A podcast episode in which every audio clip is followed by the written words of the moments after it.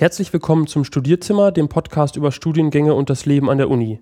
Mein Name ist Jonas Schönfelder und ihr hört die achte Folge, in der es wieder um zwei Studiengänge geht, nämlich Museumskunde und außerdem Geschichte und Kultur der Wissenschaft und Technik. Bevor wir in das Thema einsteigen und ich meinen heutigen Gast vorstelle, möchte ich aber noch einen Dank aussprechen. Der Sven Sedivi hat dem Studierzimmer nämlich ein neues Aussehen verpasst, also ein neues Logo erstellt. Wenn ihr das jetzt hört, solltet ihr also ein blaues Cover sehen. Äh, unter graforama.de, Graforama mit PH, findet ihr auch noch mehr Details äh, und Informationen zu Sven und seiner Arbeit. Vielen Dank, Sven, für das neue Logo. Als Gast in dieser Folge begrüße ich Ulrike Kretzmer. Sie ist 28 Jahre alt, hat in Berlin Museumskunde studiert und macht derzeit ihren Master in Geschichte und Kultur der Wissenschaft und Technik mit Schwerpunkt Technik Geschichte. Hallo Ulrike. Hallo Jonas. Ich freue mich, dass du dir Zeit genommen hast für die Aufnahme heute. Ich freue mich, dass du mich eingeladen hast. Sehr gerne, genau. Ähm, ja, ich habe den Namen, den muss ich äh, im Laufe der Folge noch äh, perfektionieren, die Aussprache deines Masterstudiengangs. Ich muss auch jedes Mal einmal Luft holen und kurz mich sammeln, bevor ich den Namen sage. Es läuft immer noch nicht, dass genau. man den einfach mal so fließend aussprechen kann. Ja, es ist wirklich sehr lang. Ähm, bevor wir ähm, dann mit den Studiengängen beginnen, interessiert mich am Anfang immer, was du vor dem Studium gemacht hast, beziehungsweise wie du dazu gekommen bist. Also vielleicht äh, fangen wir nochmal äh, bei deiner Schulzeit, so Abi-Zeit an. Ähm, wusstest du denn schon während des Abis, was du nach dem Abi machen möchtest? Ähm? Ich hatte keine Ahnung, so überhaupt keine. Ähm, ich bin dann, also ich bin in Mecklenburg-Vorpommern aufgewachsen, habe da auch mein Abitur gemacht und dachte, irgendwann weiß man ja, was man werden will wissen andere einfach irgendwann. Und ich dachte, das muss bei mir halt auch irgendwann passieren, ist es aber nicht. Dann bin ich nach dem Abitur, ich hatte auch gar kein schlechtes Abitur, mir stand eigentlich soweit alles offen. Ich hatte nur keine Ahnung, was ich damit machen soll. Und bin dann erstmal nach Berlin, habe äh, angefangen bei dem großen goldenen M zu arbeiten, weil ich echt keine Ahnung hatte, was ich machen sollte und auch für das aktuelle Studienjahr dann äh, einfach, ich hätte auch nicht gewusst, wofür ich mich bewerben soll. Habe dann erstmal gearbeitet, und mir dann Gedanken gemacht, was ich gern machen will.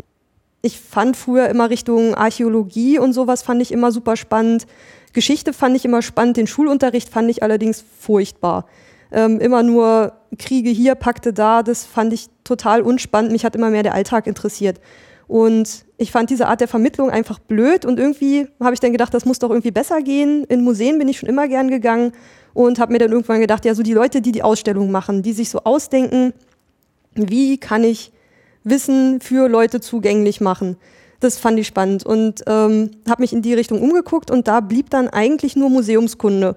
Was dann, das kann man, konnte man damals ähm, an zwei Standorten in Deutschland studieren, einmal in Leipzig und einmal an der HTW in Berlin. Hm. Äh, wenn ich dich kurz unterbrechen darf, ja. würde ich da gleich noch zu kommen. Äh, erst einmal vielleicht eine Frage und nochmal einen Schritt zurück. Ähm, Du hast ja gesagt, dass du, zum Beispiel die Geschichtsvermittlung in der Schule hat dir nicht gefallen. Ähm, und bei Museen, da gibt es ja, also da kennst du dich natürlich mittlerweile wahrscheinlich sehr gut aus, ähm, gibt es natürlich sehr große Unterschiede. Es gibt ja schon so Museen, wo man durchgeht und so denkt, oh, das ist aber ganz schön öde aufbereitet.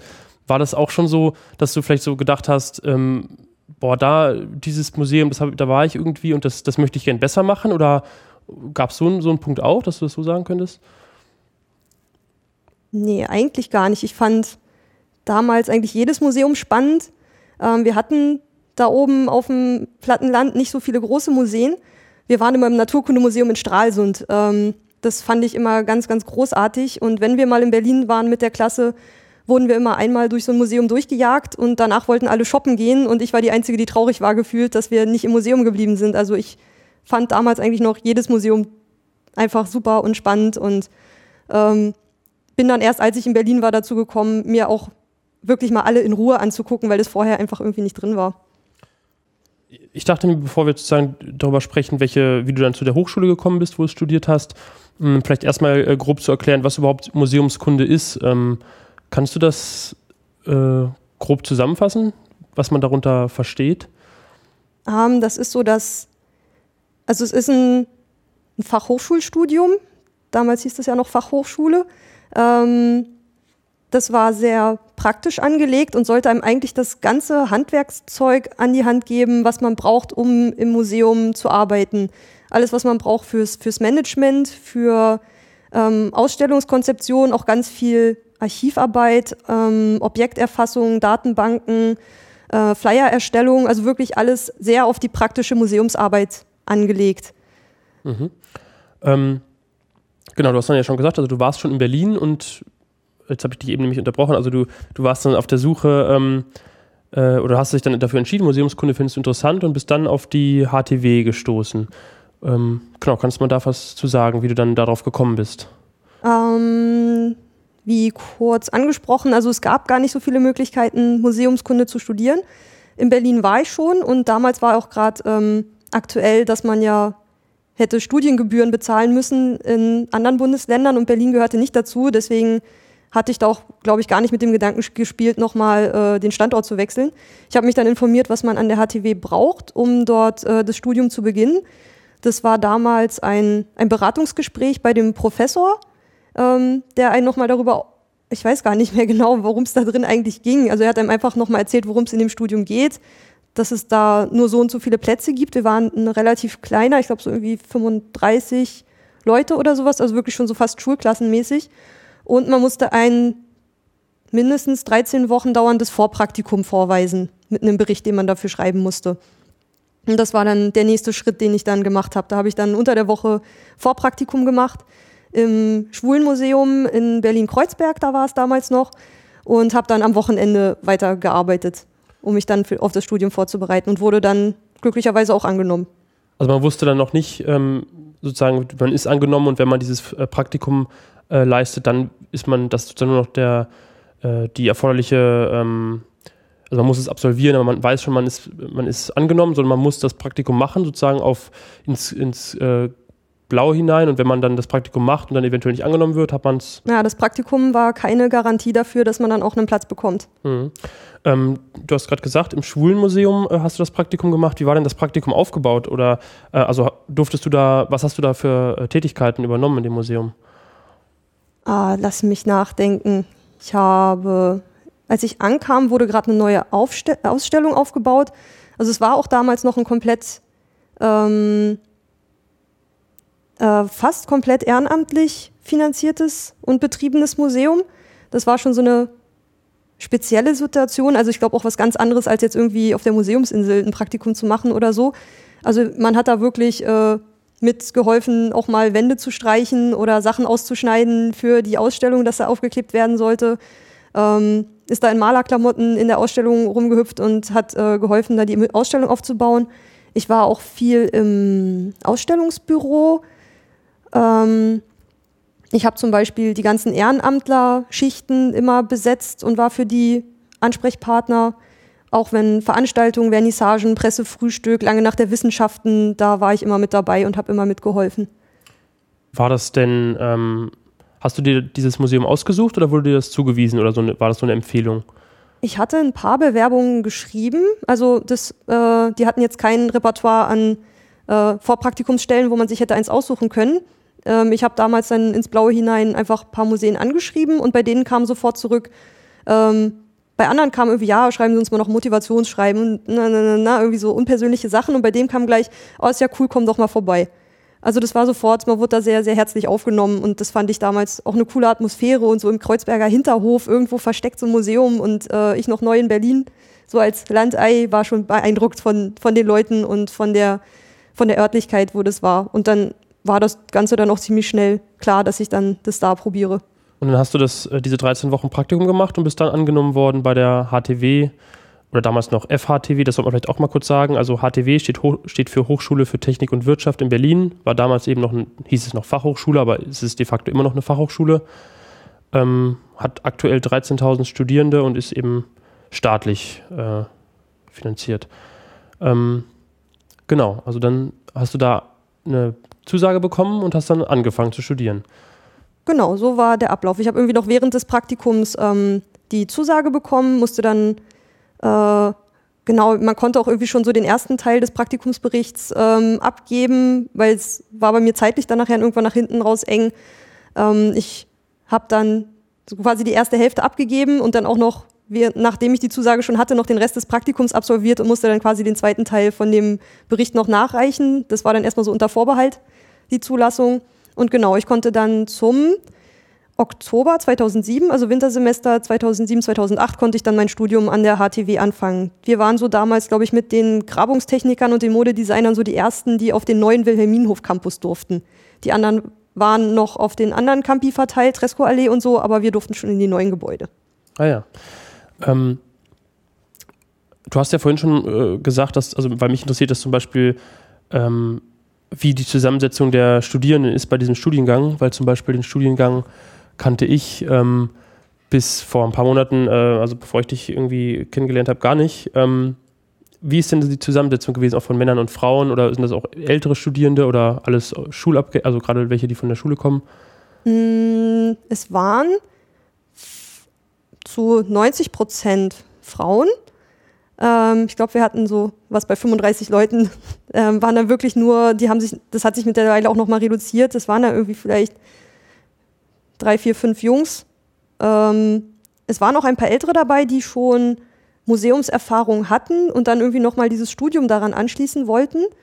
Aber ansonsten waren es halt auch wirklich viele, die, also wirklich viele Frauen. Es war auch der Fachbereich für Gestaltung, könnte man mal, also möchte ich gerade noch kurz dazu mhm. erwähnen, wo das angesiedelt war. An der Fachhochschule für Wirtschaft und Technik gibt es auch einen Fachbereich für Gestaltung. Ähm, sehr weiblich geprägt, dadurch auch ein bisschen klickenmäßig manchmal. Das war nicht ganz so schön durchmischt, dadurch, dass man auch einfach diesen Schulklassencharakter hatte, dass man einfach auch jede Veranstaltung in der gleichen Zusammensetzung besucht hat. Das war schon so eine äh, Fachhochschulbesonderheit, was mir jetzt im Rückblick auffällt, seit ich an der Uni bin. Dass mhm. das in anderen Einrichtungen eigentlich auch anders ist.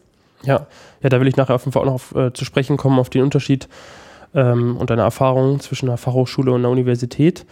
Ähm, wie war denn, also äh, der Ablauf dieses Studiums ähm, an der HTW, ähm, wie war denn der oder, oder was war auch für Inhalte äh, in dem Studium vorhanden? Also du hast ja vorhin schon grob an, angesprochen, also so, man soll eigentlich das komplette Handwerkszeug ähm, bekommen, wie man äh, Ausstellungen ähm, ja, plant, durchführt, ähm, letztlich auch Öffentlichkeitsarbeit ähm, ist mit drin, aber vielleicht kannst du da mal mehr zu sagen. Also ich kann dir mal ganz kurz sagen, was auf meinem Zeugnis steht, was ich so alles Cooles gemacht habe. Mhm. Ähm, ich habe gelernt was über Museumsmanagement, Sammlungsmanagement, EDV-Grundlagen, das meiste davon war, glaube ich, Photoshop und InDesign. Dann äh, Präsentation und Vermittlung, Objekte und Sammlungen, das war dann so diese Archivrichtung und Ikonografie und Ikonologie, da waren dann auch so diese äh, geschichtlichen Grundlagen und sowas drin. Dann hatte man noch Wahlpflichtmodule, ich hatte Kulturwirtschaft, digitale Medien und Ausstellungen.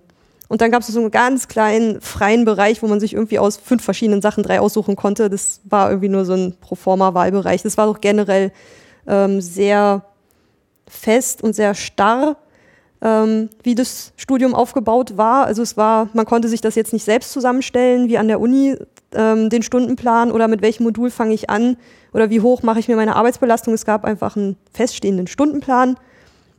Es gab feste Klausurtermine und es war einfach ähm, wie an der Schule. Also da war nichts groß dran zu rütteln. Und wenn man irgendwas nicht bestanden hatte, musste man quasi ein Semester aussetzen. Und wenn es dann in dem Semester drauf das Fach nochmal angeboten wurde, halt für den nächsten Durchlauf, dann konnte man das irgendwie erst nachmachen.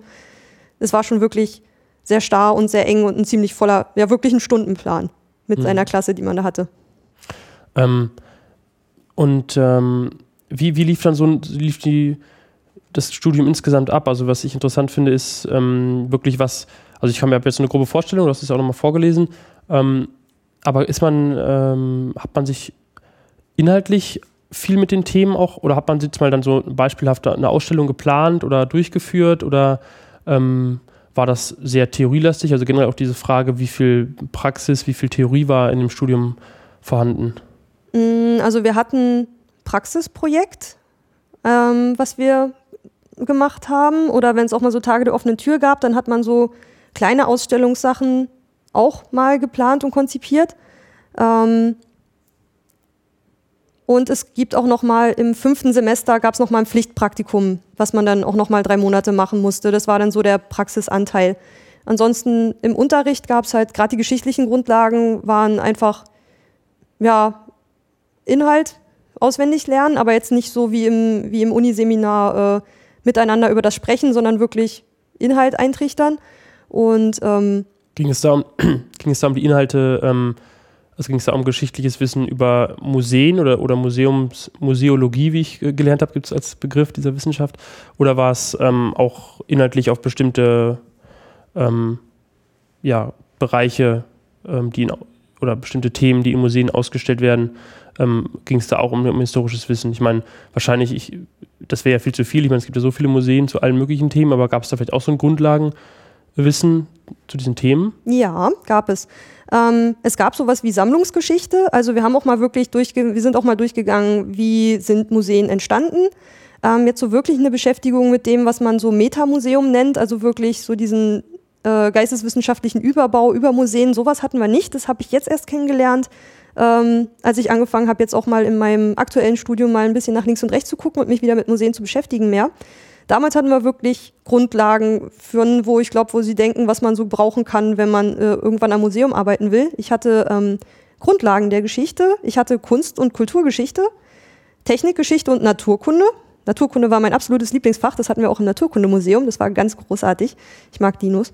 Ähm, genau, Kunstsammlungen, historische Sammlungen, sowas hatten wir. Also wirklich nur mal so, so ein Querschnitt, also aus den großen Technik, Naturkunde, Kunstgeschichte, Kulturgeschichte. Das waren so die, die Grundlagen, die wir wirklich dann äh, ein bisschen schulunterrichtsmäßig äh, vermittelt bekommen haben. Konnte man denn bei den äh, historischen Themen, äh, über die ihr dann, wie du gesagt hast, auswendig lernen musstet, konnte man da schon irgendwie was wählen? Also du hast ja gesagt, es gab einen Wahlteil. War das da auch der Fall oder musste man das alles, ähm, alles mitmachen? Nee, das musste man alles mitmachen. Ich hatte Grundlagen der Existenzgründung als Wahlfach und Präsentationstechnik. Okay. Das waren so meine, meine frei gewählten ähm, Zusatzmodule. Äh, also es sind die geschichtlichen Sachen, die musste man eigentlich soweit alle mitmachen, wenn ich mich recht erinnere. Mhm. Ähm, war, war, habt ihr auch viele Museumsbesuche gemacht? Also wir waren, es waren dann eher so, also gar nicht so viele in der Ausstellung, eher so Archivbesuche zum Beispiel. Ähm, also dass man im, ich glaube im Medizinhistorischen Museum der Charité zum Beispiel waren wir äh, im Archiv und haben uns da so die Sammlungsbestände angeguckt, die man sonst nicht sieht. Im Naturkundemuseum war man dann auch hinter den Kulissen, auch wenn man dann da Unterricht hatte, ähm, ist dann der, der Professor mit einem danach dann auch noch durchs Museum gegangen und hat einem da gleich vor Ort was gezeigt. Ja, doch, sowas haben wir gemacht. Mhm. Das bietet sich auch an. Also dachte ich mir irgendwie auch, dass das, dass das Sinn macht. Ähm, und du hast irgendwann die Archive angesprochen, also sozusagen die Verwaltung von, von Sammelobjekten ist, ist auch ein Teil des Studiums. Ja, so gerade Richtung, wie dokumentiere ich ähm, Ein- und Ausgänge, ähm, wie bewahre ich Holzdinge auf, ohne dass sie aufquellen oder durch Trocknung reißen, also wirklich auch so klimatische Dinge oder wie gehe ich mit Fotos um, damit die äh, sich nicht gegenseitig zerreiben, wie muss ich die aufbewahren, so Richtung säurefreies Papier und bloß kein Tesafilm benutzen und weiße Baumwollhandschuhe und nicht drüber pusten. Also es gab wirklich so Handlungsanweisungen, wie man mit äh, den Sammlungsobjekten umzugehen hat, damit die möglichst lange erhalten bleiben. Wenn sie, also während sie im Archiv aufgebaut sind, aber natürlich auch, wie man sie in der Ausstellung präsentiert, wie man da so den Grad findet zwischen, es sollen ja Leute sehen und es soll aber auch erhalten bleiben. Das ist immer so die Gratwanderung, wo es dann auch immer die zwei Lager gibt. Aber der Besucher, aber das Objekt. Mhm. So dazwischen irgendwie so den, das zu finden, womit man noch leben kann und womit die Sachen trotzdem noch nützlich in einer Ausstellung präsentiert werden können, zu finden. Ich möchte nochmal auf dein Pflichtpraktikum im Bachelorstudiengang zu sprechen kommen, im fünften Semester. Ähm, was hast, wo hast du das gemacht und wie war's? Ich war ganz faul und war nochmal im schwulen Museum. Hattest du dich schon so äh, was hast du so wohl gefühlt dort? Ja, auf jeden Fall. Ich hatte auch irgendwie so den, den Gedanken, so jetzt bin ich dann im fünften Semester, ist man ja, das ist ja das Semester, bevor man die Bachelorarbeit schreibt und irgendwie war ich auch äh, neugierig darauf, äh, ob sich was verändert hat zum Vorpraktikum, ob man jetzt irgendwie ein bisschen mehr weiß und sowas. Und ähm, war dann auch tatsächlich so, ich habe dann mit einem anderen Blick drauf geguckt und habe mir dann so dann ja auch mein, mein Bachelor-Thema ähm, rausgesucht, wo ich dann gemerkt habe, ah, da hinten die Fotosammlung, die ist so unbeachtet und eigentlich, die sollte man mal überarbeiten. So bin ich dann ja auch überhaupt erst zu dem, zu dem Thema gekommen. So, vielleicht als generelle Information, hat man bei einem der beiden Praktika, ähm, entweder bei dem ähm, Praktikum davor oder bei dem Pflichtpraktikum während des Studiums irgendwie eine Vergütung bekommen oder ist das alles komplett kostenfrei? Also ich habe also. keine Vergütung bekommen. Man hätte, glaube ich, eins bekommen können. Da hätte man dann äh, weiß nicht, als BAföG-Empfänger hätte man dann gucken müssen, ob das äh, irgendwie hätte angerechnet werden müssen oder sowas. Kommt dann aufs Museum an. Äh, Mindestlohn gab es ja damals noch nicht. Ähm, gut, bei so kurzen äh, Praktika wäre es dann sowieso irrelevant gewesen. Es greift erst ab einer bestimmten Zeit.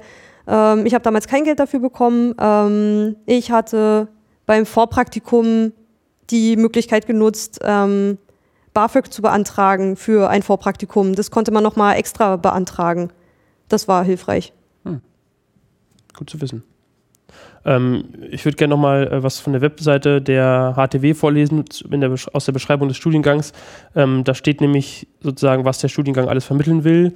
Äh, da, da heißt es Sammeln, Bewahren, Dokumentieren, Inventarisieren, Erforschen, Vermitteln, Ausstellen, und Verwalten in Theorie und Praxis. Mhm. Äh, es ist also sehr viel und das klingt dann schon so nach einem sehr, äh, als ob das so der Arounder ähm, ähm, ausgebildet werden soll. Ähm, würdest du sagen, man ist danach gut, ähm, wenn man danach direkt einsteigen möchte in den Beruf, zum Beispiel in einem Museum, ist, das da, ist man da gut geeignet oder ist man da irgendwie, man kann alles, aber auch nicht so richtig? Hm, kann ich schlecht sagen, weil ich danach nicht direkt im Museum angefangen habe. Ähm, und die, mit denen ich dann noch am meisten zu tun hatte, die haben auch eher ein Masterstudium noch hinten ran gehängt. Was ähm, mir damals aufgefallen war, ich hatte nach dem Bachelor mich mal umgesehen, ähm, ob ich vielleicht noch was finde, wo ich erstmal arbeite und später einen Master mache. Ähm, viele Museen suchen aber nicht explizit nach Museologen, sondern die suchen nach jemandem, der das studiert hat, was das Museum ähm, ausstellt. Jetzt sei es ähm, das Ethnologische Museum möchte dann vielleicht eher jemanden, der Afrikanistik oder ähm, sowas studiert hat, also wirklich jemand, der was mit Geschichte studiert hat, ähm, der da wirklich tiefer im, äh, im Thema steht, als das, was wir jetzt vielleicht in unserem einen Semester Naturkunde hatten oder so. Und äh, Deswegen weiß ich das gar nicht. Was ich immer wieder höre, ist, dass man wohl wirklich Fuß fassen kann in Museumswesen in Deutschland, wenn man ein Volontariat gemacht hat. Und ich glaube, da würde man gut reinkommen, aber da sammelt man dann wirklich erst endgültig so diese praktische Erfahrung in der Museumsarbeit, die man dann, glaube ich, wirklich braucht, um dann hier auch wirklich Fuß zu fassen, was manche aber auch wirklich kritisieren, dass der Zugang ins Museum in Deutschland so relativ schwer sein soll. Da fehlt mir jetzt aber wirklich so die, der Einblick. Mhm. Okay. Ähm, die, du, hast, also du hast ja gesagt, Museologie ist sozusagen der, oder also Museumskunde, Museologie ist ja im Prinzip das, das Gleiche, wenn ich das richtig sehe, ist einfach nur eine andere Begrifflichkeit. Ähm, da gab es irgendwie über die Zeit verschiedenste Debatten. Lass uns bei Museumskunde bleiben, dann sind okay. wir auf der sicheren Seite. Also ist Museologie nochmal etwas, ähm, etwas weitergefasstes? Hm, lass mich überlegen. Ich tue mich damit auch gerade, also ich habe wirklich jetzt erst im Universitätsstudium gelernt, was ähm, wie zum Beispiel Geisteswissenschaftler sich dem äh, Objektmuseum nähern und ähm, sich zum Beispiel angucken, was passiert mit einem Objekt, wenn du es aus seinem ursprünglichen Zweck herausnimmst, es entkontextualisierst, es dann als Sammlungsobjekt neu mit einem neuen Wert belegst und es dann als Ausstellungsobjekt benutzt. Was passiert mit diesen Dingen? Also es gibt so richtig Meta, Meta Gedanken, die man sich ums Museum machen kann und das sind dann so die Richtungen, die Museumswissenschaften und ich glaube, das also spielt dann auch in die Museologie hinein und das hat sich immer versucht, so ein bisschen voneinander abzugrenzen, so die, die Wissenschaft und das, das Handwerkszeug darüber. Da könnte ich aber nochmal äh, recherchieren, ob das jetzt wirklich stimmt, was ich mhm. gesagt habe, sonst musst du das rausschneiden. Okay, aber ähm, ansonsten verlinken wir auch auf den Wikipedia-Artikel und auf äh, andere sinnvolle Sachen. Da kann man sich auch nochmal sonst das nachlesen, wenn man jetzt in, diesem, in dieser wissenschaftlichen Auseinandersetzung mit dem Thema äh, besonders interessiert ist. Aber generell kann man schon sagen, also bei euch, du hast es ja eben nochmal gesagt, also das war jetzt eben bei euch die, das, die Praxis, ähm, wie man dann wirklich in einem Museum Ausstellungen ja, plant und Objekte behandelt und so weiter. Okay, ähm, dann würde ich ähm, jetzt schon das zum nächsten Studiengang gehen können wir gerne machen. Ähm, obwohl ich an der Stelle noch einen Einschub machen möchte, und zwar einen Podcast empfehlen, der von dir kommt, ähm, den du ganz frisch gestartet hast. Äh, du machst einen Podcast über Museen, also jetzt nicht über Museumskunde, sondern einfach äh, über Museen in Berlin. Du besuchst äh, Ausstellungen mit Gästen ähm, und sprichst mit denen über die Ausstellungen. Der heißt ähm, Exponiert Podcast. Exponiert, der Museumspodcast aus Berlin Genau. heißt er. Genau. Am nächsten Montag kommt Folge Nummer 1 raus. Ähm, genau, ich will immer mit einem, mit einem wechselnden Gast äh, jeweils ein Berliner Museum oder auch eine Sonderausstellung besuchen und so ein bisschen einen Eindruck davon festhalten, wie die ist. Das ist ziemlich subjektiv und relativ äh, nah am Leben, würde ich es mal sagen. Also jetzt wirklich ohne ja, jetzt nicht mal so diesen museumswissenschaftlichen Überbau, wenn es sich da jetzt nicht irgendwie grob anbieten würde oder so, sondern wirklich so einen erlebnisreichen Eindruck von der Ausstellung zu vermitteln, weil ich es schön fände, wenn mehr übrig bleibt als der Ausstellungskatalog von so einer Ausstellung. Die sind ja doch manchmal recht flüchtig und sind im ständigen Wandel und ich möchte da gerne mal so eine Zeitmarke setzen und mal eine Momentaufnahme machen. Und das wird eine Herausforderung, aber ich glaube, es wird Spaß machen. Okay, und äh, wie ist die Domain? Ähm, exponiert.berlin. Okay. Da findet man dann alles zu deinem Podcast. Ja, soll ja auch hier erwähnt werden. ist doch schön. Das ist sehr nett. Ähm, du hast also dann Museumskunde studiert von zwei. äh, Nee, wir sind noch bei Museumskunde und zwar, ähm, du hast dann ja irgendwann die Bachelorarbeit geschrieben. Mhm. Ähm, und da hast du mir schon im Vorgespräch gesagt, dass du das, also du hast es nicht in der Regelstudienzeit gemacht, in den sechs Semestern, sondern hast da ein bisschen länger gebraucht. Ähm, verrate uns doch mal, was da, Was da was, schiefgegangen ja, oder was da vorgefallen ist oder genau. Ich will es jetzt nicht unbedingt als, kannst ja, ja, sag mal, was da war. Ja, also eigentlich ist es äh, an der Fachhochschule schon sehr durchgeplant. Wenn man da so mehr als die sechs Semester braucht, dann wird es irgendwann schon schwierig. Ähm, und ich habe es irgendwie, ich weiß nicht, totale Schreibblockade und habe es dann im ersten Durchgang, das Versuch echt nicht geschafft, ähm, meine Bachelorarbeit zu schreiben und musste dann einen Zweitversuch in Angriff nehmen und ähm, konnte dann aber wirklich erst dann im darauffolgenden Wintersemester, also ich hatte da quasi dann so ein, so ein Lückenjahr irgendwie drin, wo ich Bachelorarbeit dann auch geschrieben hatte, aber ich konnte sie noch nicht verteidigen und vorher bekam ich mein Zeugnis nicht. Und dann war mein Prof war irgendwo in Arabien abgetaucht und war dann nicht wieder da und äh, da musste ich wirklich dann ewig warten, bis ich das ähm, verteidigen konnte und so habe ich dann erst im Juni 2011 mein Bachelorzeugnis bekommen und habe es dann im zweiten Durchlauf hat es dann irgendwie geklappt, meine Bachelorarbeit fertig zu schreiben. Was für ein Thema hattest du? Ah, das Ja, steht hier sogar. Der Zugang zu Fotoarchiven im Museum. Darstellung eines museologischen Grundsatzproblems am Beispiel der Erstellung einer Zugangssystematik für ein Berliner Museum. Heißt, ich habe mir im Schwulen Museum die recht, äh, damals noch recht chaotische Fotosammlung vorgenommen und ähm, eine quasi Handlungsanweisung geschrieben auf Grundlage von äh, Literatur, wie man, also was bisher vielleicht nicht ganz so optimal lief und wie man es in Zukunft machen sollte angeblich, ah, mh, ich muss gestehen, ich war jetzt an dem neuen Ort noch nicht da. Ich habe jetzt noch gar nicht gesehen, wie es neu ist. Mir wurde damals gesagt, sie hätten sich das auch als Grundlage genommen, um die äh, Fotosammlung neu mal zu überarbeiten. Ach, das ist ja klasse, wenn die Bachelorarbeit direkt solche Ja, so eine Auswirkungen hat. praktische Anwendung, so ein Zweck dahinter, das äh, motiviert dann schon. Ja, gut.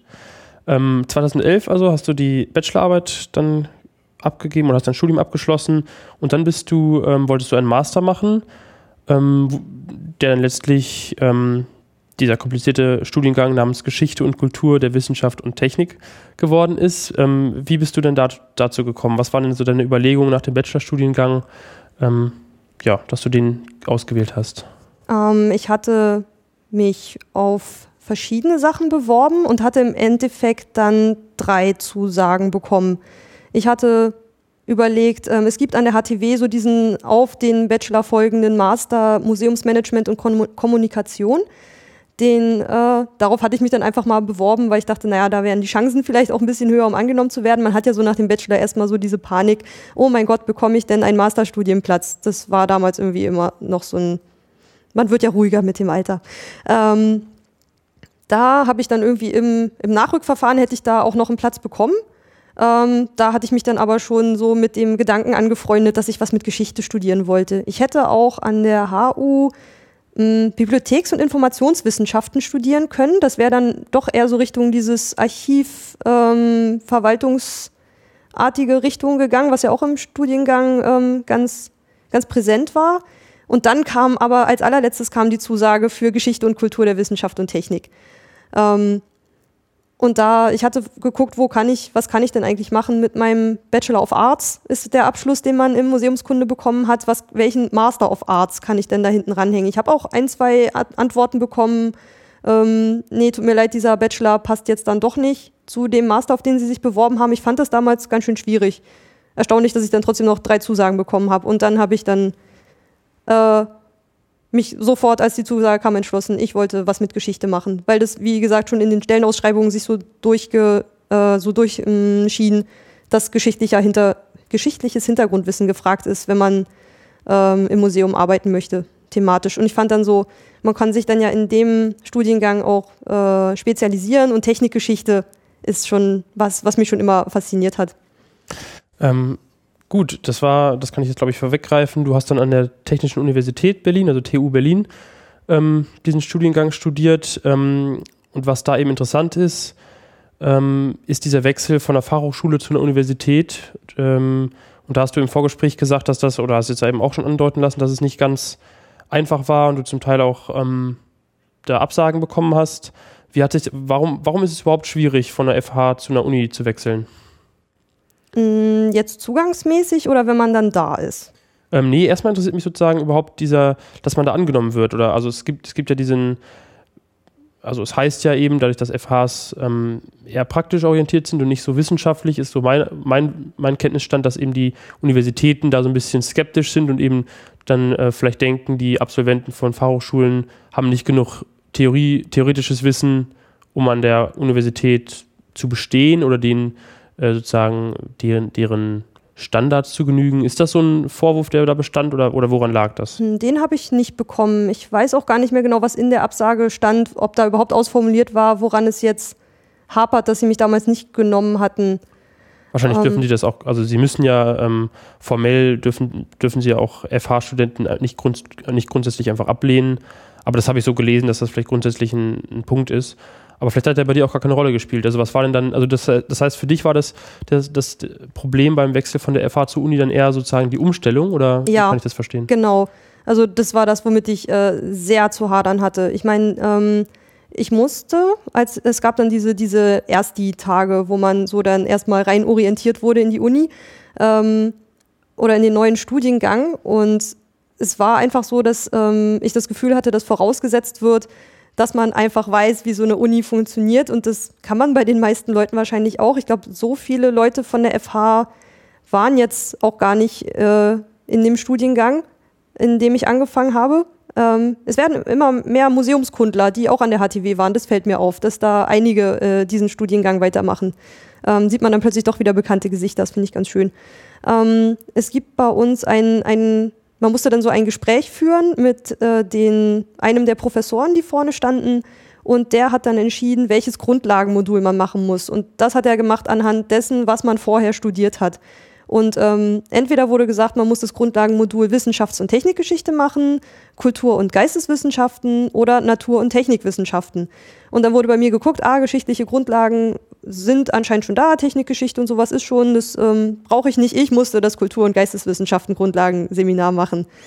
Was äh, auch wirklich etwas war, was ich bisher noch überhaupt nicht hatte und wo ich richtig Probleme hatte, reinzukommen, dass da jetzt plötzlich irgendwie ein ganzer Raum von Leuten im Kreis sitzt und miteinander über die Ordnung der Dinge von Michel Foucault fachsimpelt, was auf einer Ebene war, auf die ich überhaupt, an die ich, auf die ich das Gefühl hatte, nicht kommen zu können. Ähm, und das war, es war halt überhaupt nicht praktisch angelegt. Damit, ich dachte mal, was mache ich damit? Damit kann ich nichts anfangen, das kann ich doch nicht ausstellen, irgendwie ins Museum oder äh, das war mir in dem, das war die ersten Semester mir unbegreiflich und ich habe mich richtig schwer getan, da reinzukommen. Allein schon sich auch den Stundenplan zu basteln. Ich hatte zum Abi einen festen Stundenplan, ich hatte in der FH einen festen Stundenplan und ähm, habe dann meinen ersten Stundenplanentwurf, der war halt genauso vollgeknallt wie der, den ich in der FH hatte, was natürlich viel zu viel war. Und plötzlich steht man da und hat dann irgendwie äh, in jedem Einzelnen irgendwie so einen 60-Seiten-Text oder einen 100-Seiten-Text in die Hand gedrückt bekommen oder äh, per E-Mail zugeschickt bekommen und sollte den dann bis zum nächsten Mal vor, äh, irgendwie vorbereitet haben. Und ähm, ich musste dann Rücksprache mit Leuten halten, um dann irgendwie mitzukriegen, dass man vielleicht nicht äh, 15 Veranstaltungen in eine Woche legen sollte. Okay, also das hast du dir selbst so gelegt und ähm, hast dann gemerkt, dass es ein bisschen viel ist. Es gab dann eine, eine Tutorin, die habe ich auch während des Studiums immer mal wieder angeschrieben, wenn ich irgendwie wirklich Probleme hatte, die äh, mir die auch gesagt hat, äh, man kann jedes Mal schicken und mal drüber gucken, die sagt, ach Gott, was machst du denn da? Das du kannst nicht jedes einzelne, einzelne Modul im äh, ersten Semester anfangen, lass dir doch noch was für die danach, das schaffst du nicht. Und das war wirklich hilfreich, dass da so ein paar äh, Studenten waren, die weiter waren und dann aber so ein bisschen mentormäßig äh, darüber geguckt haben, was die Erstis da so machen. Okay. Ähm, der Studiengang, ähm, der hat ja drei Schwerpunkte, die man wählen kann.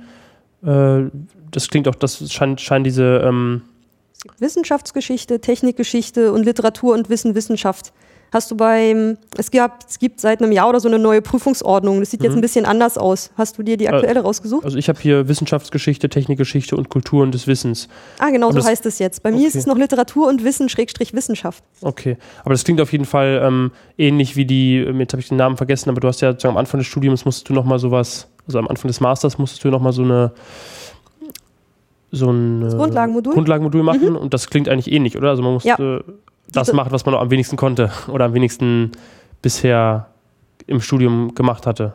Genau, aber die drei, ähm, also von den drei Grundlagenmodulen musste man eins machen und mhm. zwar immer genau das, was man vorher halt noch nicht hatte, genau. um dann, glaube ich, auch den Anschluss zu finden. Und bei den Schwerpunkten hat man natürlich dann das gewählt, was man am besten, was einem am besten liegt oder was man am, meisten mag. Na, diese, ähm, was du eben gesagt hast, Wissenschaftsgeschichte, Technikgeschichte, Literatur und Wissen, das waren alles drei Pflichtveranstaltungen, die musste man machen. Und dann gab es zum Ende nochmal genau dieselben drei, aber als Profilbildung. Und dann musste man sich wieder eins davon aussuchen.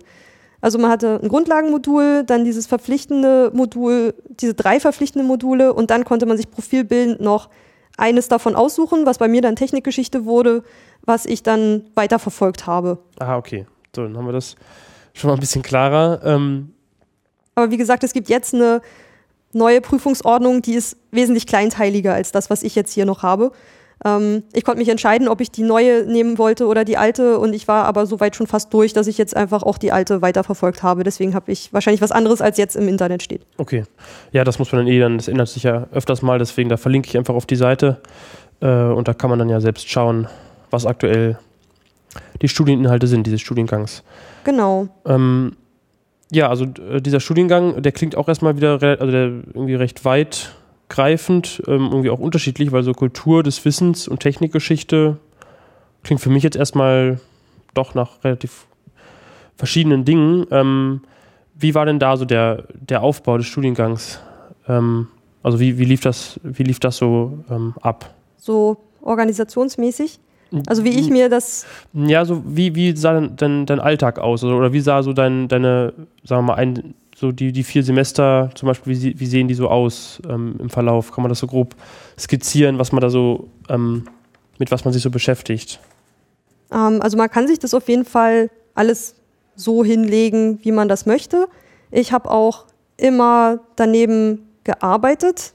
Das ähm, man hat da wesentlich mehr Freiheiten als an der Uni. Es gibt hier so einen, so einen ähm, idealtypischen Stundenplan, wo aber auch gleich gesagt würde, ja, ist aber alles nicht binnen, Sie können das Grundlagenmodul auch ganz zum Schluss machen. Äh, ist vielleicht nur nicht ganz so empfehlenswert. Ähm, man konnte sich dann auch wirklich aussuchen, ähm, womit fange ich an, was will ich dieses Semester abschließen, konzentriere ich mich dieses Semester auf die Wissenschaftsgeschichte, ähm, ich hatte vorgegeben, ich musste dann pro Modul äh, zum Beispiel zwei Vorlesungen, ein Hauptseminar, nee, zwei Hauptseminare, in einem muss ich eine große und im anderen eine kleine Leistung machen. Was ich da noch äh, interessant fand, so im Unterschied zum FH-Studium, dass ich mir da selber ausdenken musste, was für eine Leistung ich erbringen musste und das auch mit dem Dozenten direkt absprechen. Also er hat nicht gesagt, äh, man, äh, wir schließen jetzt am Ende des Semesters mit einer Klausur, sondern ich musste am, am Anfang des Semesters sagen, ja hallo, ich möchte eine große oder eine kleine Leistung machen. Welches Thema interessiert Sie denn so? Äh, oh Gott, das muss ich mir selbst ausdenken. Und äh, das war also wirklich wesentlich freier und selbstbestimmter, aber da muss man auch erstmal reinwachsen. Wenn man vorher nur Schule und FH hatte, dann ist so eine plötzliche neu gewonnene Freiheit ähm, schon seltsam. Und was war dann zum Beispiel so eine, beispielhaft, was hast du da für Leistungen gemacht? Also waren das dann, konnte man auch sagen, man möchte eine Klausur schreiben? Wahrscheinlich, vermute ich jetzt mal nicht. Hm. Ähm, aber musste man dann eine Hausarbeit schreiben oder konnte das auch eine, was Praktisches sein? Ähm, meistens war eine kleine Leistung ein Referat. Ähm, und die große Leistung war dann meistens ein kleines Referat mit einer Hausarbeit. In, es gab dann so Vorgaben, wie viele Seiten die dann irgendwie umfassen musste.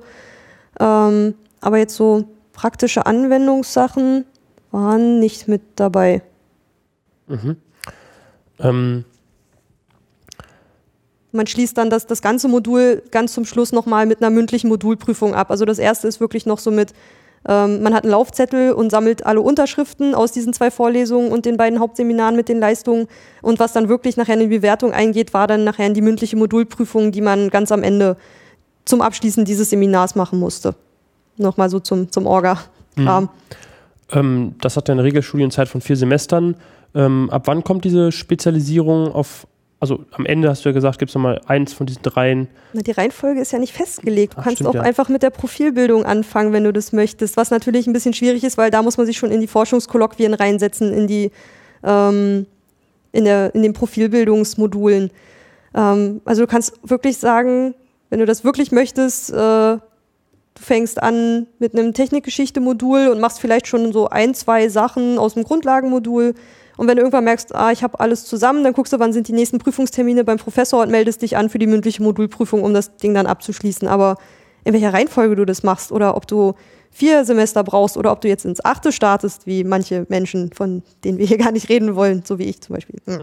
Ähm, das ist dann total egal. Du wirst auch an der TU in diesem Studiengang nicht zwangsexmatrikuliert, egal wie lange du brauchst. Das ist schon relativ familienfreundlich. Es ist äh, für Leute, die viel nebenbei arbeiten, auch sehr freundlich, muss ich sagen. Das hm. ist mir dann irgendwann aufgegangen, wo ich dann irgendwie gemerkt habe, äh, ach, ich muss ja gar nicht das ganze Wochenende arbeiten. Ich kann meine Arbeit auch mal in der Woche so hinlegen und mir dann halt Sachen äh, Unterricht suchen, der zu ordentlichen Zeiten stattfindet und konnte mir das dann selber organisieren. Aber das hat echt, eine, ich glaube, das hat zwei Semester gedauert, bis ich das geschnallt hatte, sich okay. darauf einzulassen. ähm, dann nehmen wir mal als Beispiel diesen Technik-Schwerpunkt, äh, diesen, den Schwerpunkt Technikgeschichte. Ähm, gibt es dann da, also nimmt man dann da sämtliche Technikgeschichte, äh, der, also Technik, da gibt es so viele Entwicklungen irgendwie in der Menschheitsgeschichte, äh, nimmt man das alles irgendwie grob durch oder gibt es auch da nochmal eine Spezialisierung, die man sich da aussucht? Der ähm. Professor, den ich hatte, hat in seinen vier Vorlesungen, die ähm, im, also jedes Semester abwechselten, hat es geschafft, alles einmal durchzugehen. Der hatte ein irrsinniges Tempo. Also von der von dem Moment an, wo ein Mensch einen Stock in die Hand genommen hat, um damit irgendwas zu machen, gilt das irgendwie als Technik und sei es eine Kulturtechnik, ähm, ab da bis äh, heute. Also die Erfindung des Rats wäre auch da. Die war da auch drin. schon mit drin, genau. Also diese Vorlesung, man musste ja zwei besuchen. Ähm, es war auch immer relativ frei. Ich hätte auch sagen können, ich besuche Vorlesungen, die thematisch zur Technikgeschichte passen, aber an anderen Universitäten. Das musste man vorher dem Prof einfach sagen, so, ja, da drüben, ich habe eine besucht an der HU über Sportgeschichte. Und äh, mein Professor habe ich dann gefragt, ja, kann ich die benutzen und einbringen in dieses und jenes Modul? Er hat gesagt, okay, dann bin ich dahin, habe gefragt, ob ich dafür mir eine Unterschrift dann abholen kann oder ob ich dafür irgendwie ein, Refer ein Protokoll schreiben soll oder irgendwie sowas. Und ähm, konnte das dann damit einbringen, wenn mich das interessiert hat. Also das finde ich eigentlich auch einen ziemlich feinen Zug, dass man äh, auch mal an andere Unis gehen kann und sich aus deren Angebot was raussuchen. Muss man bei der HU dann noch irgendwie anderweitig irgendwie eine Bestätigung dafür bekommen oder eine Erlaubnis oder konnte man das einfach machen?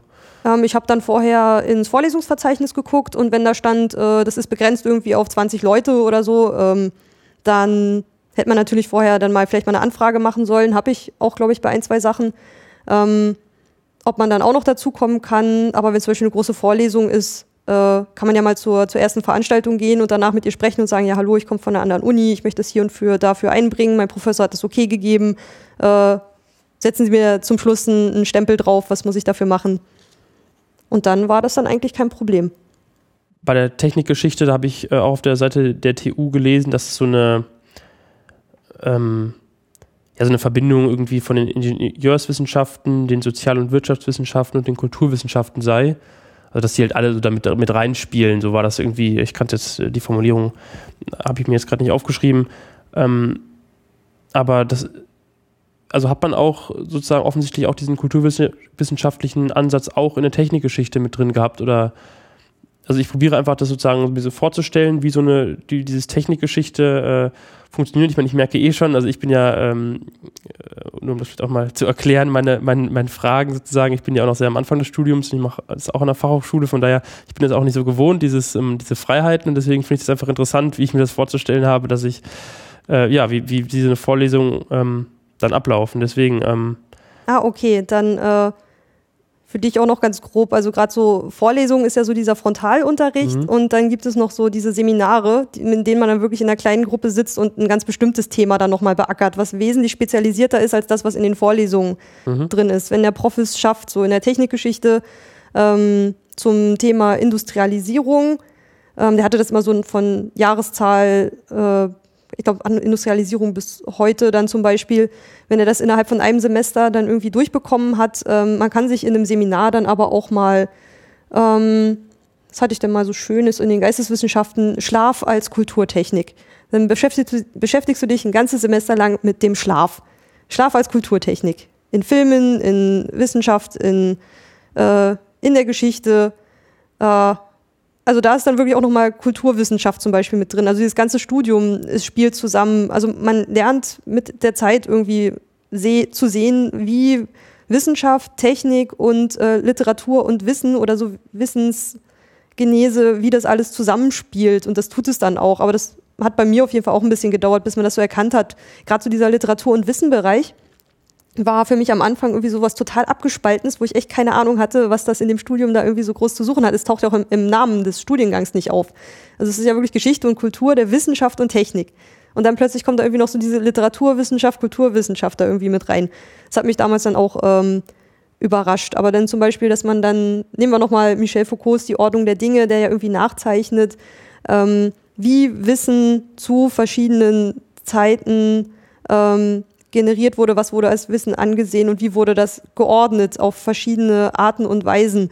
Ähm, das äh, ist so eine Herangehensweise an so ein Thema, die ich schwierig fand und irgendwie auch erst im Nachhinein, als ich mich dann irgendwie nochmal ein paar Semester später damit beschäftigt habe, irgendwie erst wirklich verstanden habe. Aber es spielt ja alles miteinander hinein. Irgendwie Technik ähm, wird gemacht von Menschen, Sie hat aber auch wieder Rückwirkungen auf den Menschen und äh, zwingt ihn manchmal, ach, wenn mir jetzt mal ein schönes Beispiel einfallen würde, weiß ich, die Technik ist ja meistens schon so starr, dass der Mensch sich wieder Sachen angewöhnen muss, die gar nicht in seiner Natur liegen, ähm, um damit arbeiten zu können. Jetzt zum Beispiel, wenn, als der Mensch gelernt hat, Fahrrad zu fahren oder so.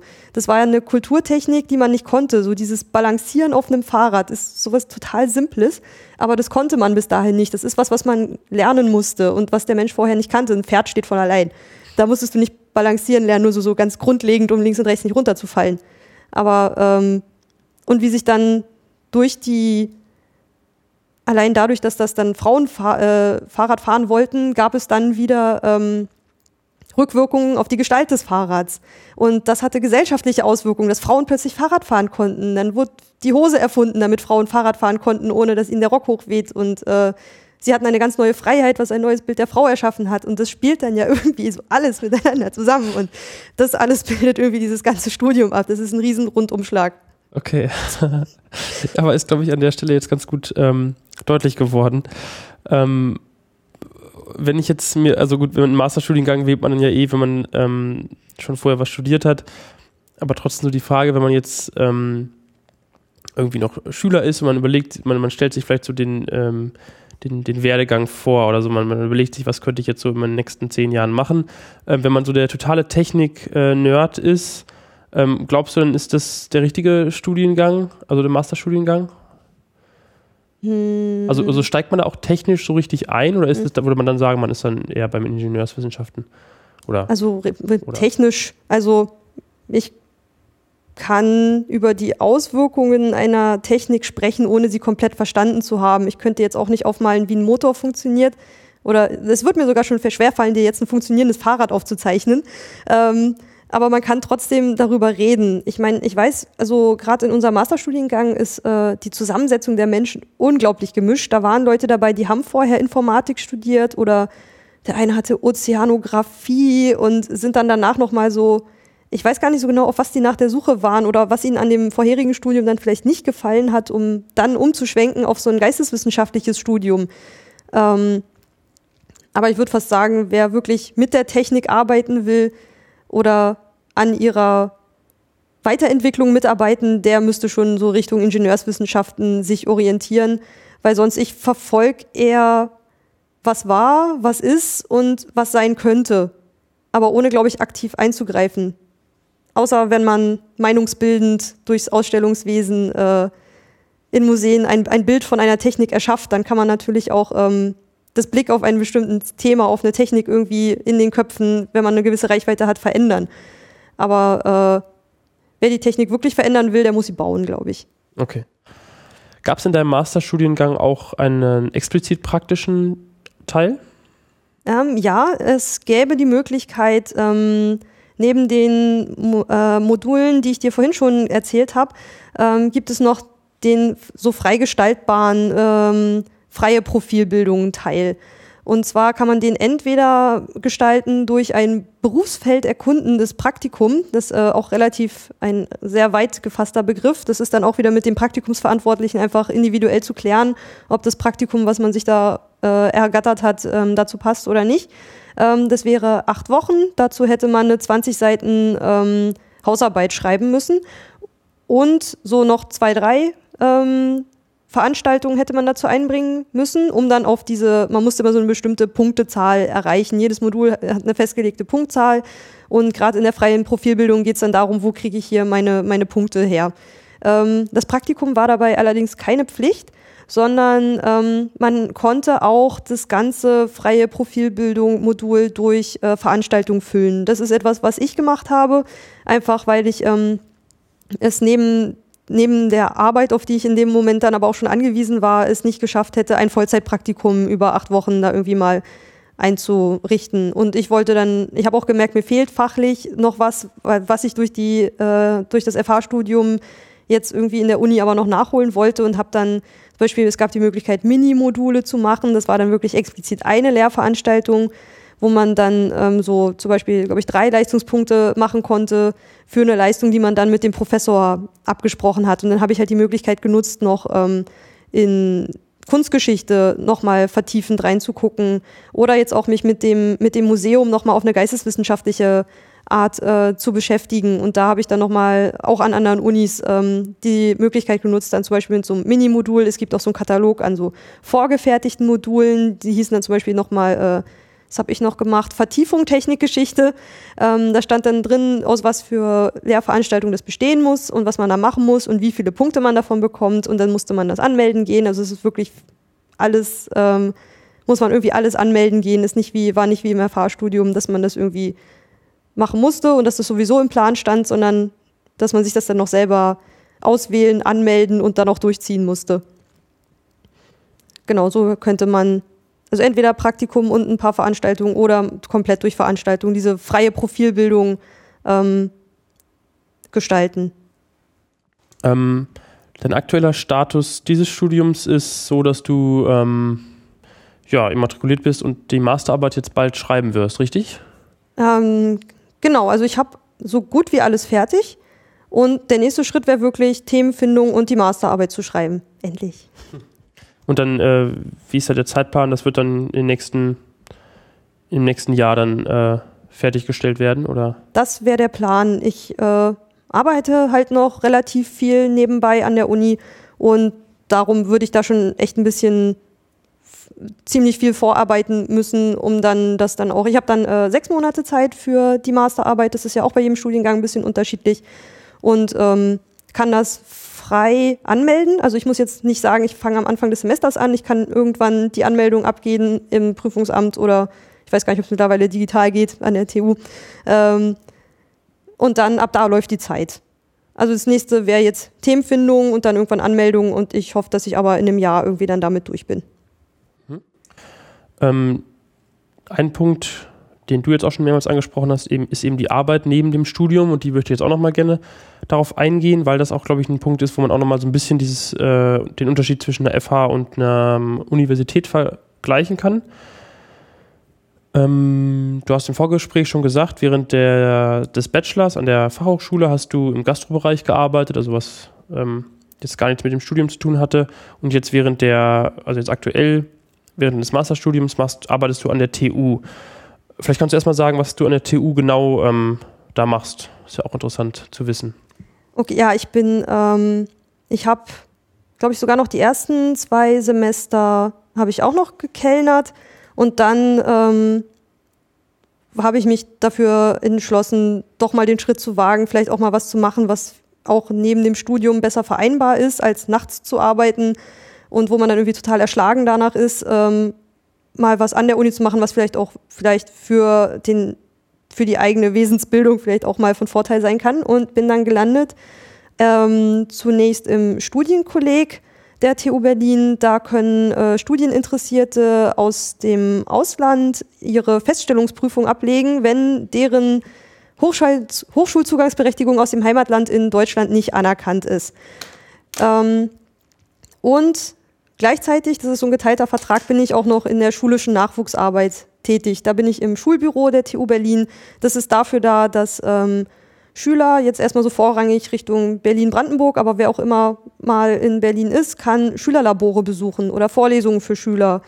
Ähm, und um einfach in Studiengänge reinzuschnuppern, um dann irgendwann mal ähm, für sich rauszufinden, ist zum Beispiel für mich ein, ein, technisches, technisches Studium was, was mit Programmieren mal auszuprobieren oder mal was ähm, Elektrotechnisches zusammenzulöten und da mal Einblicke zu bekommen. Girls Day, Green Day, da machen wir mit. Also auch so, auch so, glaube ich, so ein bisschen was, was du mit deinem Podcast versuchst, so ein bisschen meinungsbildend und mal so einen Einblick zu geben in verschiedene Studiengänge. Das versuchen wir noch auf eine andere Art und Weise an der Uni mit vor Ort, mit Schulklassen, mit Einzelschülern, die sich da mal was angucken wollen. Mhm. Und da bist du, da hast du auch gesagt, dass du im Social Media Bereich auch noch tätig bist für diesen, für diesen, äh, für diese Nachwuchsarbeit. Und das ist natürlich auch, denke ich, eine, eine gute ähm, Möglichkeit, da einfach noch mehr Erfahrung zu sammeln, auch für deine spätere Arbeit vielleicht, weil im Museumsbereich könnte das ja auch ein Teil sein, Öffentlichkeitsarbeit.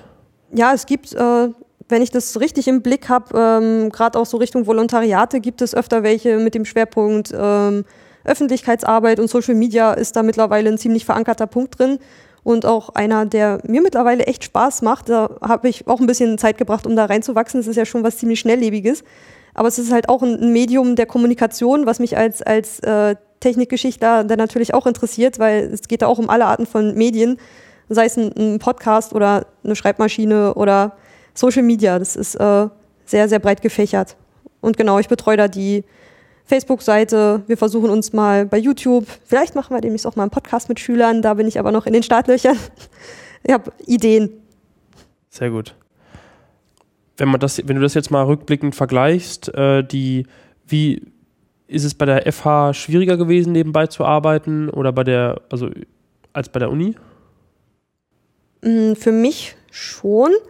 Ähm, also man war halt irgendwie dadurch, dass der an der FH der Tag von morgens bis nachmittags, abends auch einfach mal vorgeplant war, ähm, hatte man an, hatte ich das Gefühl, unter der Woche konnte man nicht so viel arbeiten. Ich weiß, eine hat irgendwie noch im Kino gearbeitet, das ging dann halt aber auch erst abends los. Ähm, wenn man ansonsten blieb mir damals gefühlt eigentlich nur das Wochenende zum Arbeiten, was ich dann auch gemacht habe. Dann samstags und sonntags äh, wieder im Gastronomiebereich stehen und äh, Fritten verkaufen. Das heißt schon, du hattest auch während, der, ähm, während deines Bachelorstudiums nicht so viel Freizeit. Äh, Nee, obwohl es da so wieder so ein bisschen mehr wie in der Schule war, wenn da der Unterricht vorbei war, hatte man auch meistens, wenn jetzt nicht gerade irgendwie eine Projektarbeit mit mehreren Leuten irgendwie dringend fertig werden musste, hatte man dann auch Feierabend. Und jetzt hier an der Uni, da war es dann eher so, dass nach dem Seminar ist vor dem Seminar, da ging es dann ans Lesen und Vorbereiten. Also dann waren auch wirklich sehr, sehr textlastige Sachen mit dabei. Aber ich hatte dann jetzt natürlich das Glück, dass ich auch mal sagen kann, ähm, ich, ich habe gleich Seminar, ich komme in zwei Stunden zurück ins Büro und habe einfach auch verdammt kurze Wege. Ich kann dann auch mal schnell äh, gut, das passt dann auch wieder. Ich meine, der Hauptteil meines Studiums äh, findet an der TU im Hauptgebäude statt, vielleicht noch im Mathegebäude nebenan oder vielleicht noch im Erweiterungsbau. Also wirklich alles genau auf einer Ecke. Ich muss nicht ewig über den ganzen Campus laufen. Und auch meine, mein Büro ist im Erweiterungsbau für Studienkolleg und im Hauptgebäude fürs Schulbüro. Und ähm, ich kann dazwischen hin und her laufen und habe da eigentlich kaum Wege dazwischen. Das ist super praktisch für mich und Deswegen finde ich das Arbeiten da auch, gerade im Social-Media-Bereich, da muss man einfach auch jeden Tag mal ein bisschen aktiv sein. Ich muss jetzt nicht montags meinen Arbeitstag abreißen und den Rest der Woche gucke ich bei Facebook nicht mehr rein. So funktioniert Social Media ja auch einfach nicht. Und da bin ich, also auch das war wieder so eine, es geht wieder Richtung Selbstorganisation, was man bei diesem Job lernt. Ich meine, klar, wenn man, man kann an der Uni ja auch als Tutor arbeiten, dann hat man natürlich feste Zeiten, zu denen man da sein muss. Man muss sich im Büro mit den Leuten einigen, wann ist der Computer frei, wann kann ich da arbeiten. Aber mit Absprache und mit ein bisschen Organisation konnte ich für mich äh, das wirklich super gut in mein Studium einbauen. Oder mein, ja, die Arbeit ins Studium einbauen, so rum ist richtig. Hm. Ähm, und jetzt nochmal allgemeiner gesprochen, vielleicht nicht nur auf die Arbeit bezogen. Ähm, du hast ja eben wirklich jetzt die Erfahrung, äh, Fachhochschule und äh, die Uni generell. Kannst du da vielleicht nochmal so die Nach Vor- und Nachteile äh, zusammenfassen, die du so siehst und vielleicht auch irgendwie Leuten, vielleicht jungen Leuten, die das jetzt hören und sich überlegen, soll ich jetzt auf eine FH gehen oder auf eine Uni lieber? Ähm, würdest du denen äh, sagen, du kannst eine Empfehlung machen? Hm.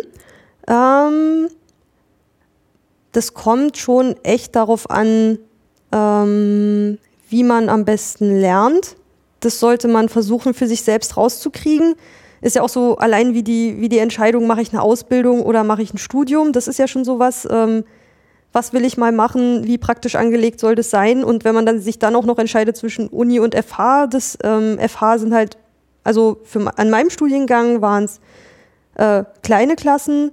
Ähm, man hatte so ein, man war in jedem Unterricht ähm, mit den gleichen Leuten zusammen. Das war an der Uni nicht so.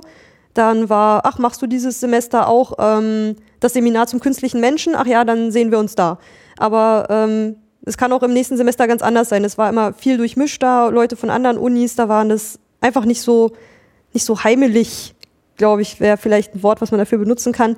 Ähm, an der FH war alles äh, in strengeren Grenzen und zeitlich begrenzter, was vielleicht aber jemand, der auch ab und zu mal ein bisschen Druck im Nacken braucht, vielleicht auch genau das Richtige sein kann. An der Uni Vielleicht würde ich jetzt nicht ins achte Semester gehen, wenn ich mehr Zeitdruck gehabt hätte, an manchen Punkten vielleicht.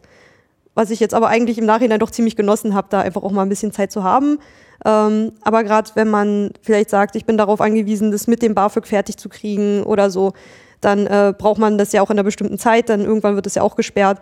Ähm, dass man sagt, so, wenn man Zeitdruck braucht und aber einen festen Kreis an Menschen um sich rum mit einem festen Stundenplan, mit Klausuren, für die man lernen muss, dann könnte so ein Studium natürlich dann an der FH besser für einen funktionieren als eines an der Uni. Ähm, aber gerade vielleicht so Menschen mit Kind, die wissen, sie müssen nebenbei arbeiten und es muss frei rundrum äh, ähm, ähm, drapierbar sein, das Studium, um Kinderbetreuung und vielleicht noch nebenbei arbeiten. Die brauchen dann natürlich irgendwie einen Studiengang, wo man das Ganze besser vereinen kann. Ähm, das ist, funktioniert ja auch nicht jeder Studiengang an der Uni gleich und nicht jeder Studiengang an der FH gleich. Aber wenn man sich vorher da mal, auf jeden Fall würde ich empfehlen, in der allgemeinen Studienberatung sich darüber wirklich zu informieren, der jeweiligen Uni, wie funktioniert dieses oder jenes Studium, wie viele Freiheiten habe ich da und wie funktioniert es. Das hätte ich äh, gerne vielleicht auch mal früher gewusst, gerade jetzt, wo ich in der schulischen Nachwuchsarbeit bin und weiß, was man da alles machen kann und was es da für Beratungsangebote gibt, die super toll sind und die einem dabei helfen würden, von denen ich früher aber irgendwie keine Ahnung hatte. Deswegen stehe ich auch so dahinter, das, hinter dieser Arbeit, die ich gerade tue. Ähm, finde heraus, wie du am besten lernst, was du brauchst, welche vielleicht auch äh, studienunabhängigen Bedürfnisse hast, wie Pflege von Angehörigen, Arbeiten, Familie. Ähm, und danach man kann ja manche Sachen auch an der FH oder an der Uni machen. Und dann zu gucken, welches von beiden passt für mich auch besser. Mhm. Ähm, weißt du schon, was du nach dem Studium machen möchtest? Taxifahren. Die Frage muss ich stellen. Ja, ich hatte es also, befürchtet. Also, hast du dir irgendwie schon so eine überlegt, was dein Traumberuf wäre oder? Ach Gott, ähm, ich hatte mal überlegt, ob es mir in einem Archiv gefallen würde. Das war noch am Anfang des Jahres und habe jetzt aber irgendwie doch gemerkt, dass irgendwie so das Schaffen von was Neuem, gerade so Richtung, allein wenn man jetzt irgendwie anfängt mit Medien oder Podcasts, dass man irgendwie vielleicht doch nicht im Archiv arbeiten will, sondern irgendwie draußen sein und was Neues erschaffen. Ich glaube, ich würde schon versuchen, mich um ein Volontariat zu bewerben in einem Museum, ähm, um das auch nochmal, um Erfahrung zu sammeln. Man ist ja heutzutage nicht aufs Leben festgelegt. Also selbst in den Bereichen, wo ich jetzt gearbeitet habe, das waren jetzt auch wirklich zwei Orchideenfächer, die ich studiert habe. Ähm, ich gehe einfach auch davon aus, dass es immer wieder so mal zwei Jahresprojektverträge sein werden, wo man sich auch immer mal wieder neu ausprobieren kann.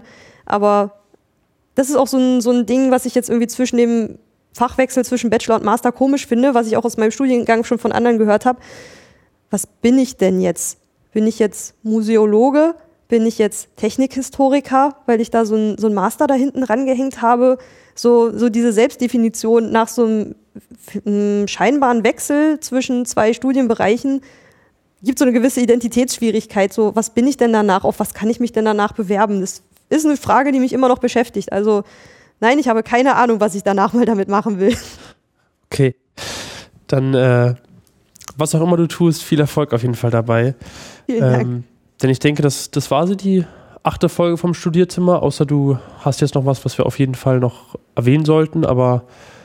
Fällt mir später total schlagfertig ein. Bestimmt. Dann, dann muss man es äh, irgendwie nachreichen in Kommentaren oder sowas. Ähm, war alles total subjektiv geprägt. Andere können ihr Studium ganz anders empfunden haben an der HTW. Ich wollte niemandem zu nahe treten. Wer andere Meinungen und andere Erfahrungen gesammelt hat oder einen aktuellen Ausblick geben kann, wie das Studium jetzt gerade ist oder sich verändert hat, ähm, rückmelden. Genau. Da gibt es auf jeden Fall die Möglichkeit, auf der Webseite kann man äh, Kommentare hinterlassen. Äh, genau, die Domain ist studierzimmer-podcast.de. Ansonsten, wenn euch Studierzimmer gefällt, dann erzählt doch euren Freunden davon oder ähm, bewertet das auf iTunes. Ähm, ihr könnt auch, äh, also Studierzimmer gibt es auch auf Facebook und Twitter, da könnt ihr auch gerne folgen und man kann auch via Flatter ein paar Cents in die äh, Kasse spülen. Dafür danke ich auch, wenn ihr das schon getan habt oder noch tut. Alle Links und, äh, zur Sendung findet ihr, wie gesagt, auf der Webseite studierzimmer-podcast.de. Ich bedanke mich bei Ulrike, dass du dir die Zeit genommen hast. Es war schön, hier zu sein. Ja, und dann wünsche ich euch alles Gute und bis zum nächsten Mal. Tschüss. Ciao.